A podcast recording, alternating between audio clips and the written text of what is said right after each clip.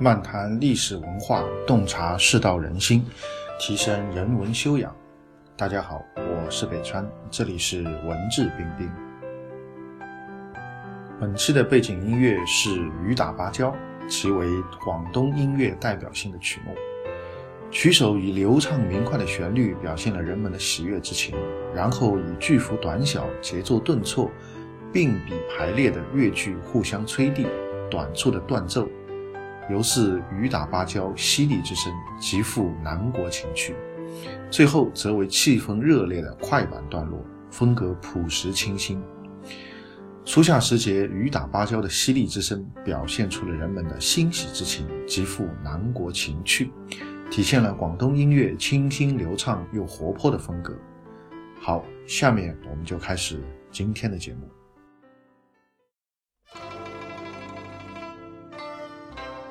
今天我们继续和大家来分享《容斋随笔》的故事。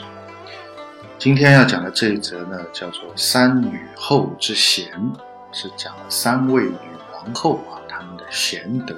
那么这个故事呢是这样讲的：洪迈呢他说，王莽的女儿那是汉平帝的皇后。那么自从刘家天下被王莽取代以后呢？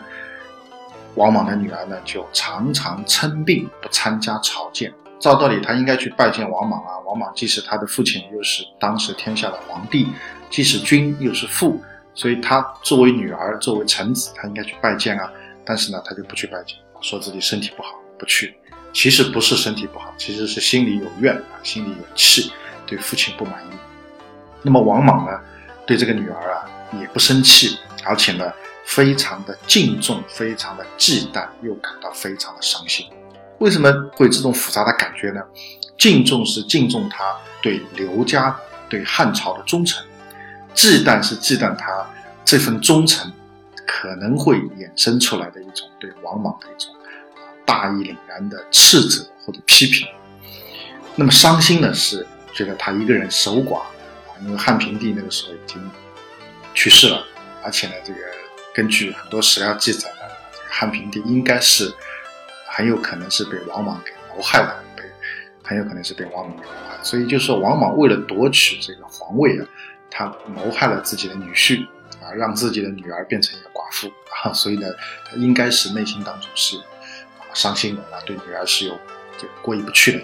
那么就想让自己的女儿改嫁，但是呢，这个啊王皇后呢就坚持不肯改嫁。那么后来呢？这王莽所建立的新朝也被推翻了啊，被农民起义军推翻了。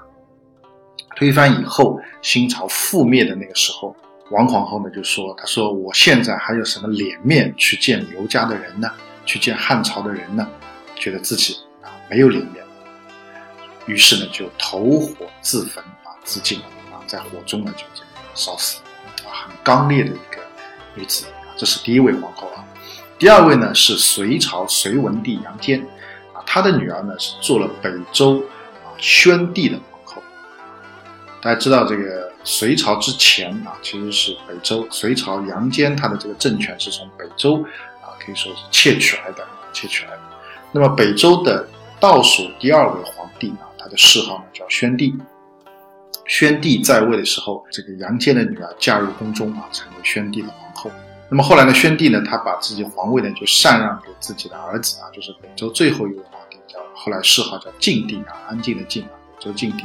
后来杨坚就是从晋帝手上这个啊北周的天下给篡夺过来的。那么杨坚的女儿做了宣帝的皇后以后，也是知道父亲有篡位的意图啊，所以心里面也是对父亲非常有意见，经常的在言谈举止当中表现出来。那么等到父亲正式篡位以后呢，他的愤怒呢就更加的。明显愤怒就更加明显。那么杨广呢和王莽差不多啊，他面对女儿的这种愤恨，他也不敢啊怎么样，而是内心呢怀有惭愧，怀有忌惮之心。同时呢，也觉得对女儿的未来呢又很担忧，千方百计的想让女儿改嫁。但是呢，这个杨皇后呢也是誓死不从啊，啊坚持不肯改嫁，而终于这个可以说原来的北周朝廷。那么杨坚呢也没办法啊，只得作罢啊，只得作罢。这是第二位，第三位呢是啊，在五代十国时期在南方有一个重要的国家，也是十国当中可以说最大的一个国家，就是南唐啊。南唐应该是很有名的啊。南唐后主李煜啊，是最有名的一个，可以说这个词人啊。我们现在讲到宋词啊，或者说讲到古代的词啊，这个李煜是必提的一个一个人物啊，可以说是婉约派的一个重要的代表人物。那么南唐的啊开创者叫李昪啊，就是李煜的祖父啊，李煜的祖父叫李昪。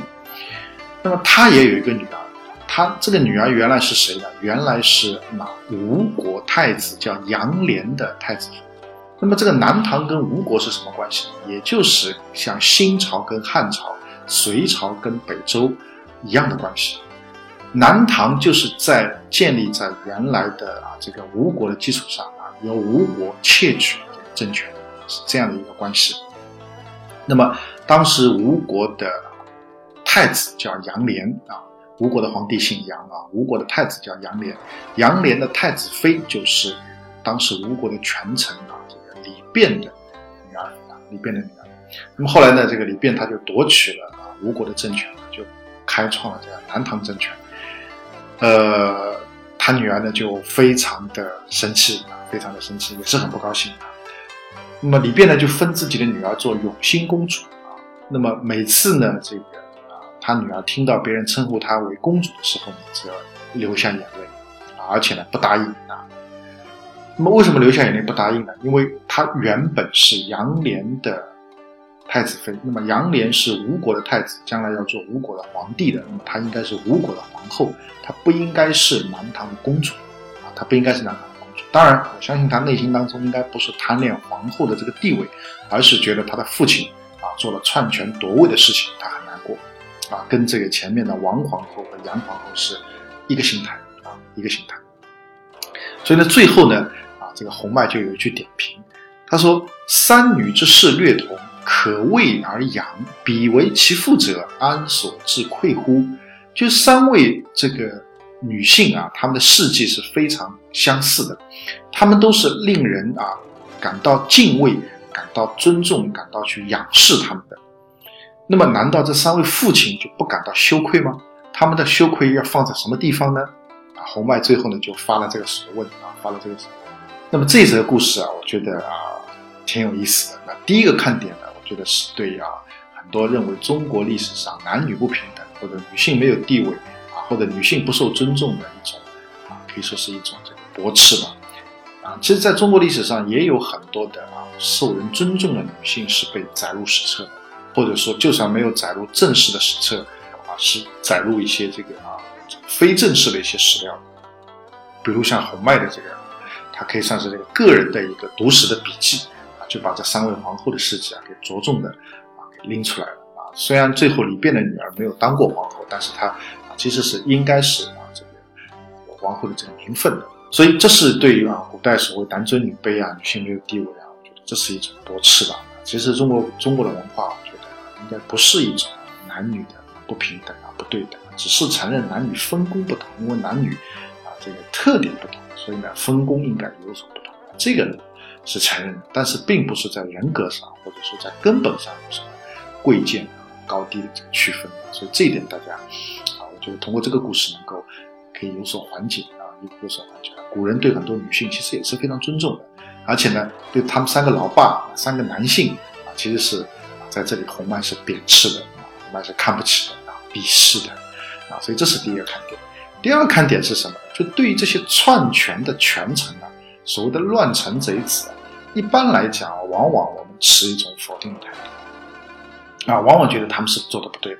但事实上呢，我觉得不见得，应该来换一个角度来看，为什么我们往往会觉得这些权臣是可耻的啊？这些权臣是啊做的不对的。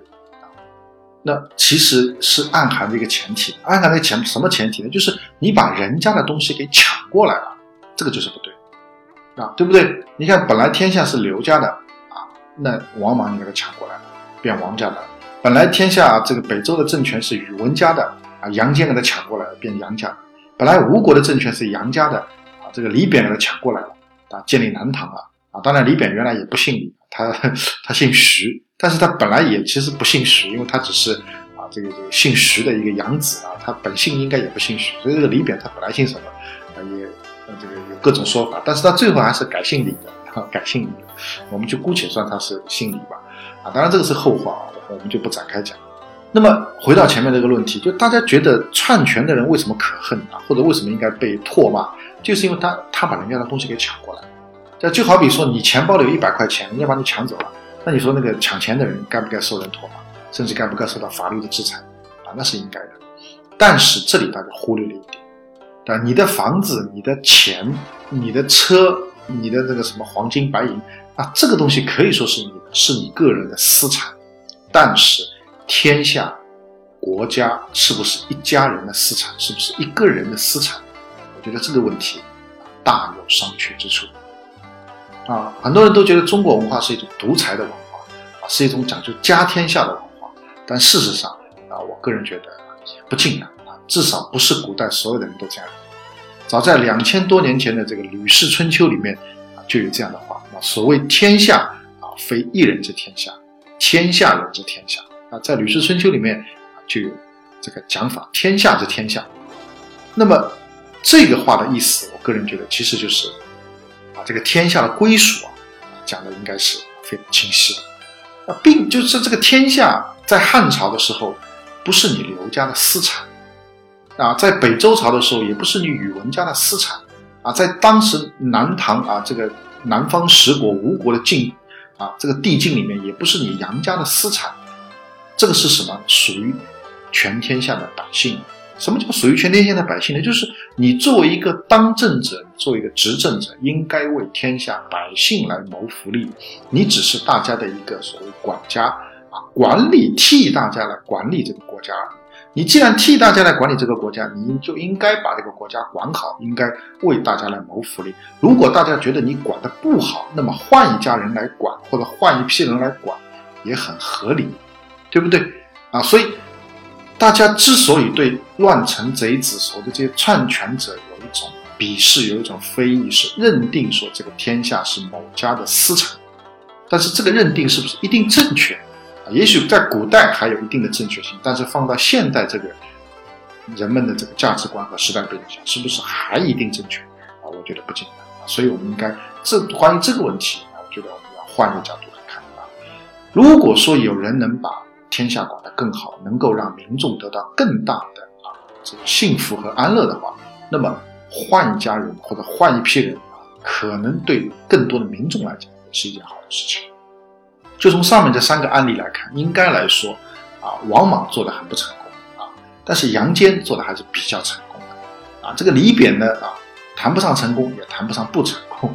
他或者说偏向成功更多一点，因为南唐也是十国当中最富庶、最繁荣、最强大的国家啊，所以也还是偏向于好的方面更多一点了啊，所以很难说当时的三国的百姓，这个新朝的百姓啊，隋朝的百姓跟南唐国的百姓是更加拥护哪一个政权啊，这个很难说，对吧？这既然天下是天下之天下，那么不为一家之私产。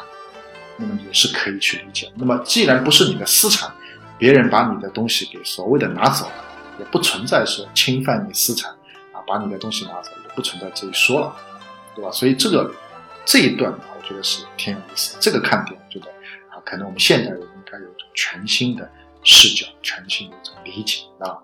那么当然，我在这里并没有贬斥啊，这个或者说对三位女皇后有不恭敬的意思啊。我觉得他们能够忠于啊。自己的原有的朝廷，我觉得还是啊非常值得敬佩和值得赞叹他们这种气节啊。只是以现代人的眼光来看，我们对这件事情可以更多的不同的角度啊。